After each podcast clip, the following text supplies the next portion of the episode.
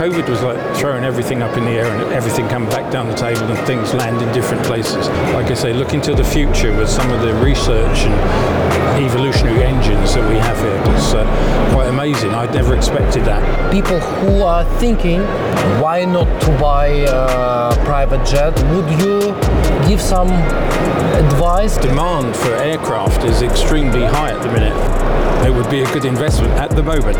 That wasn't scripted.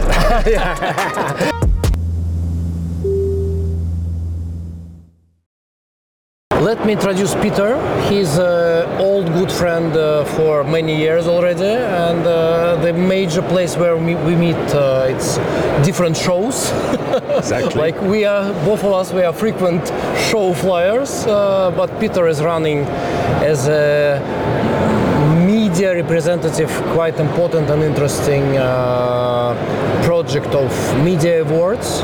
Maybe you can just briefly introduce yourself. What what exactly you do? Uh, Yeah, sure. Um, so I'm Peter Bredfield. I run the Aerospace Media Awards. These are a series of awards that we do every year.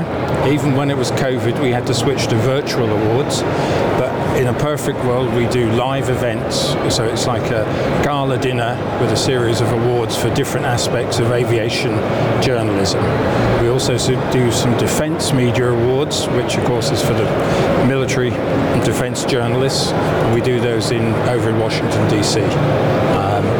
This year we got these awards taking place in July in London, and so in fact, it would be the first after COVID, uh, let's say, quality normal event.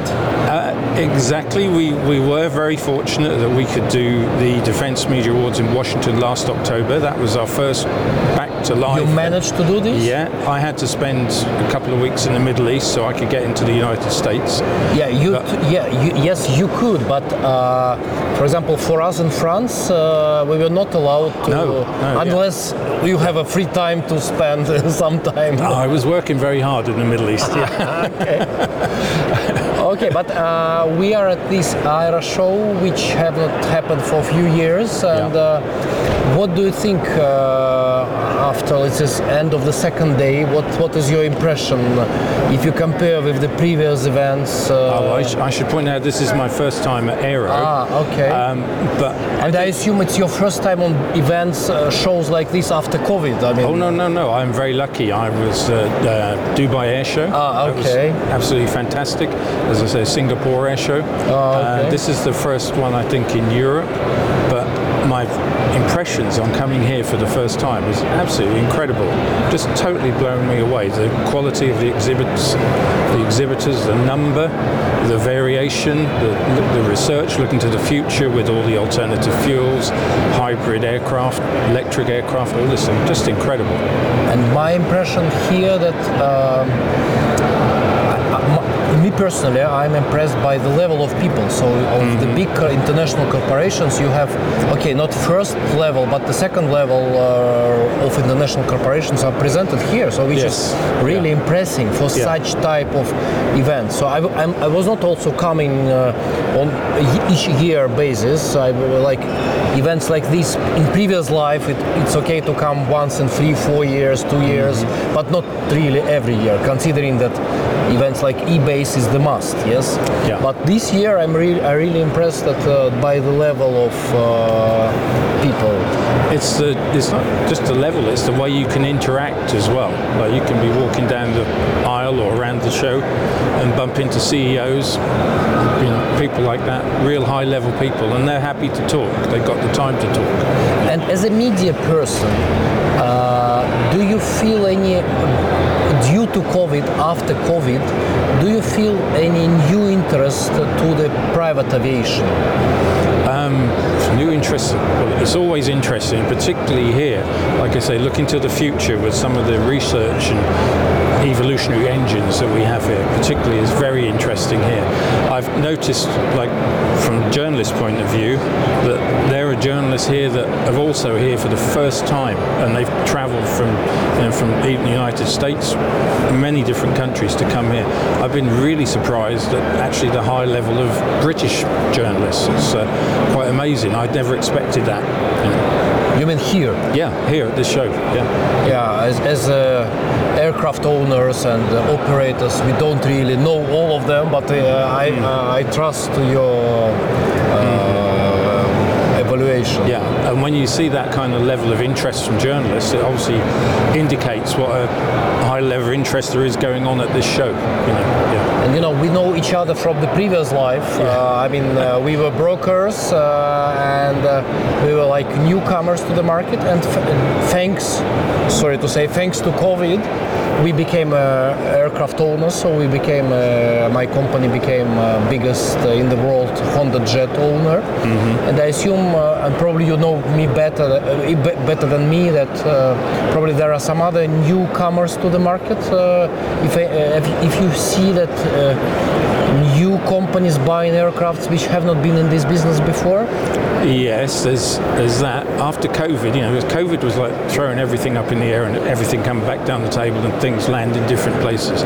So there's been a huge amounts of transitions, lots of change. You know, people see it as new opportunities. The number of new customers that perhaps through COVID tried business aviation, and once they tried it, fantastic. They in fact, that's the reply I wanted to hear because right. uh, we, we, we were speaking today just that wasn't scripted.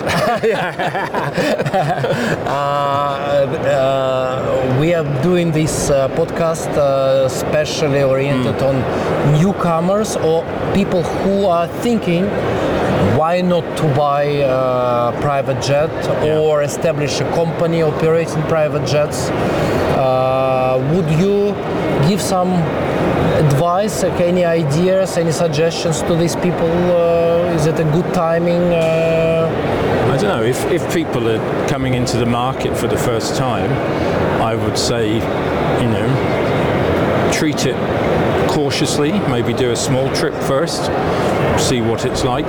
Don't don't book a trip, you know, transatlantic and No, no, we are speaking about uh, different people. Those who never been flying before private jets. Yeah. In COVID time, they haven't had any other opportunity but Sure, just to sure. take a private jet. And now they think that it's really comfortable. Yeah. It's nice uh, and. Uh, there are some uncertainty in the air that uh, the war is around and uh, probably it would uh, be inflation and some uh, other things. Uh, definitely like events like war or COVID not developing the big airliners. And, Yeah. uh, so maybe that would be the, as, as we discussed with uh, people from other companies, uh, uh, producers, that they say that they, they have a new way of marketing. Buying a private jet is a good way to park their money. yeah. what do you think about that? Uh, it's, uh, it is particularly at the minute because you know the private jet market, second hand, is it's so difficult to get hold of jets. Uh, also, you know, supply chain difficulties. It's hard to get hold of new jets as well. So the demand for aircraft is extremely high at the minute. They're actually increasing in value. So um, yeah, it's a good. It would be a good investment at the moment. at the moment. Yes, And uh, considering the booming in this market, do you see a development of the media activity, new media or new journalists coming? particularly if we're talking about aviation media at the minute, um, throughout COVID, it has been, you know, like you've seen major transitions. Just as we're here doing the podcast, there's a big shift into the digital sector and away from print. Um, some people are very proud to still be in print. Um, you know, means there's less and less print. So if you're one of the ones that are still sticking around, you distinguish yourself even more by being in print. But the shift is into digital, and that means particularly for journalists that the, way they deliver their stories, the way they, uh, you know, just the stories forward has to change as well. You know, somebody that's used to writing like a six-page article, maybe if you're doing a two-minute film, Yes. is a, a diff- entirely different way of presenting the information. So, So what would you suggest? Uh, make a video or uh, make or write a long read uh, for six pages uh, and utilize like What would- several days. I'll tell you what I would suggest, and this is serious. I would suggest podcasts, not because we're doing this. I know this is a visual one, but I personally really enjoy getting my information on an audio podcast when I can be walking down the street or in a car or something like this or in an aeroplane or wherever it might be, listening to it, listening to the information. That might just be my own personal preference, but you can have that information, you can gather that information wherever you are. You can't walk down the street reading a newspaper.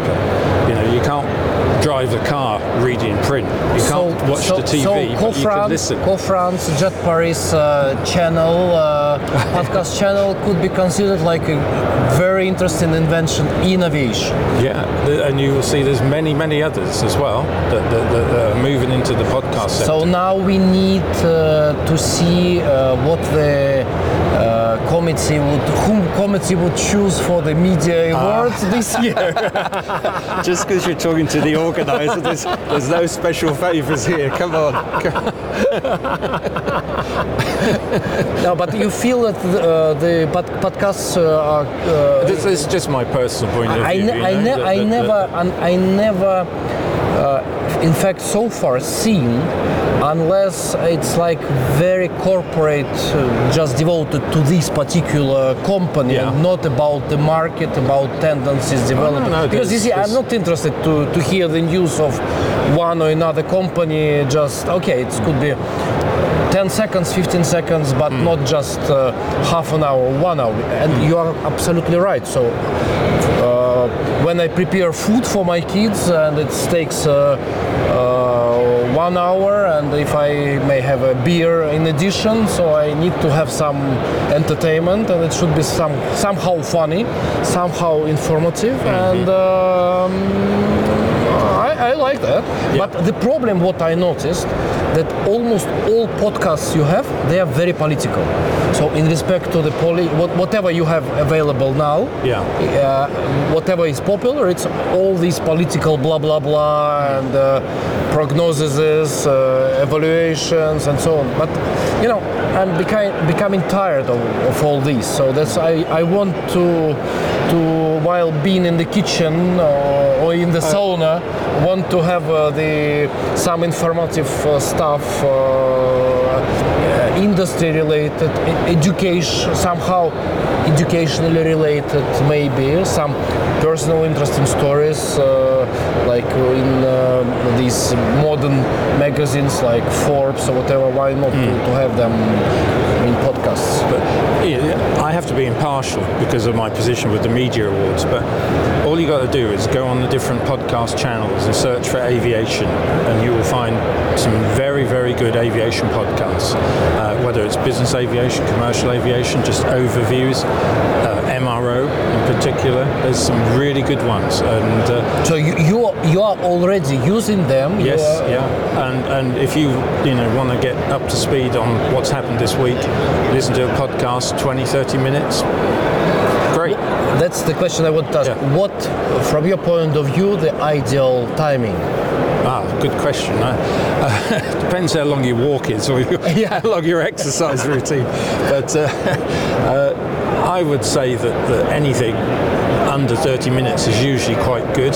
If it goes beyond that, It should be like a series, prob- probably. Yeah. Because like, I also have things like audio books, and if I get an audio book that is 16 hours long, I'm not going to listen to that for 16 hours. So I listen to a bit, and then go away, and then come back to it and forget what I heard before. Yeah, yeah, yeah, you know. So uh, I understand what you mean. Uh, so you know, producing a podcast that So lasts for podcast six, is not like erotic movie you can switch on on uh, any moment. and even if you've seen that, you still enjoy that. I wouldn't know anything at all about erotic movies. Come on. you must tell me sometime. When, we will switch off uh, the camera, I'll tell you.